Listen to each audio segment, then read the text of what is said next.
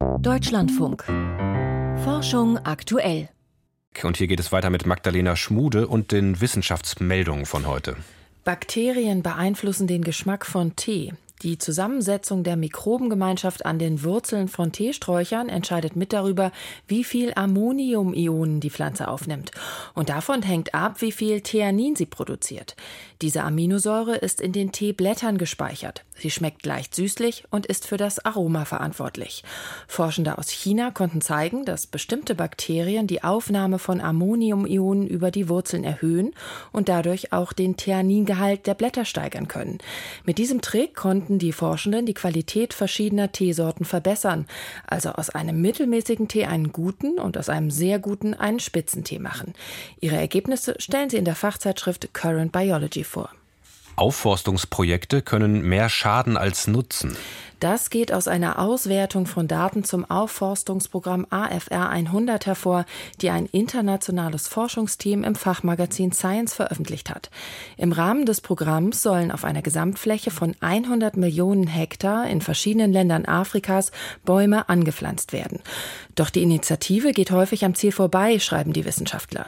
Der Grund? In der Hälfte der Fälle werden die Bäume in Savannen oder Graslandschaften gepflanzt. Das stört die bestehenden Ökosysteme und hat negative Folgen für die Artenvielfalt, weil der Lebensraum heimischer Wildtiere verschwindet. Ein bekanntes Fossil aus den Alpen ist zum Teil gefälscht. Die versteinerten Überreste eines frühen Reptils, das vor rund 230 Millionen Jahren gelebt hat, wurden schon vor knapp 100 Jahren in den Trentiner Alpen entdeckt. Die dunkel gefärbten Umrisse des Fossils heben sich deutlich vom hellen Untergrund ab. Diese Färbung wurde bisher als Hinweis auf erhalten gebliebene Weichteile interpretiert. Neue Untersuchungen einer britischen Forschungsgruppe zeigen aber, dass die Farbe nachträglich aufgetragen wurde. Dabei handelt es sich vermutlich um eine Art Lack oder Farbe, die verwendet wird, um empfindliche Fossilien zu schützen. In diesem Fall sollte damit aber wohl das Aussehen verbessert werden, vermutet das Team im Fachmagazin Paleontology. In Europa gibt es wieder mehr Maserninfektionen. Das geht aus einem Bericht der EU-Gesundheitsbehörde ECDC hervor. Nach mehreren Jahren mit niedrigeren Fallzahlen habe es 2023 europaweit einen Anstieg gegeben, heißt es darin. Besonders stark im Dezember. Die Fachleute befürchten, dass sich der Trend in den kommenden Monaten fortsetzen dürfte, unter anderem weil nicht genug Menschen vollständig gegen das Masernvirus geimpft sind. Besonders stark betroffen sind Rumänien, Großbritannien, Österreich und Frankreich. In Deutschland beobachtet das RKI die Situation. Für 2024 wurden bisher bundesweit rund 45 Masernfälle gemeldet. Im gesamten Vorjahr waren es 80.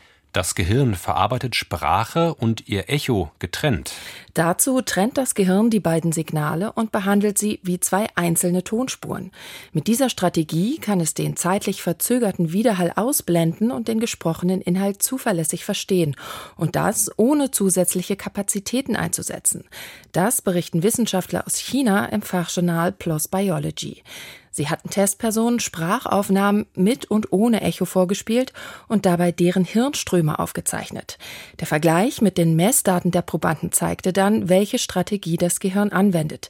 Die Ergebnisse könnten helfen, Programme zur automatischen Spracherkennung zu verbessern.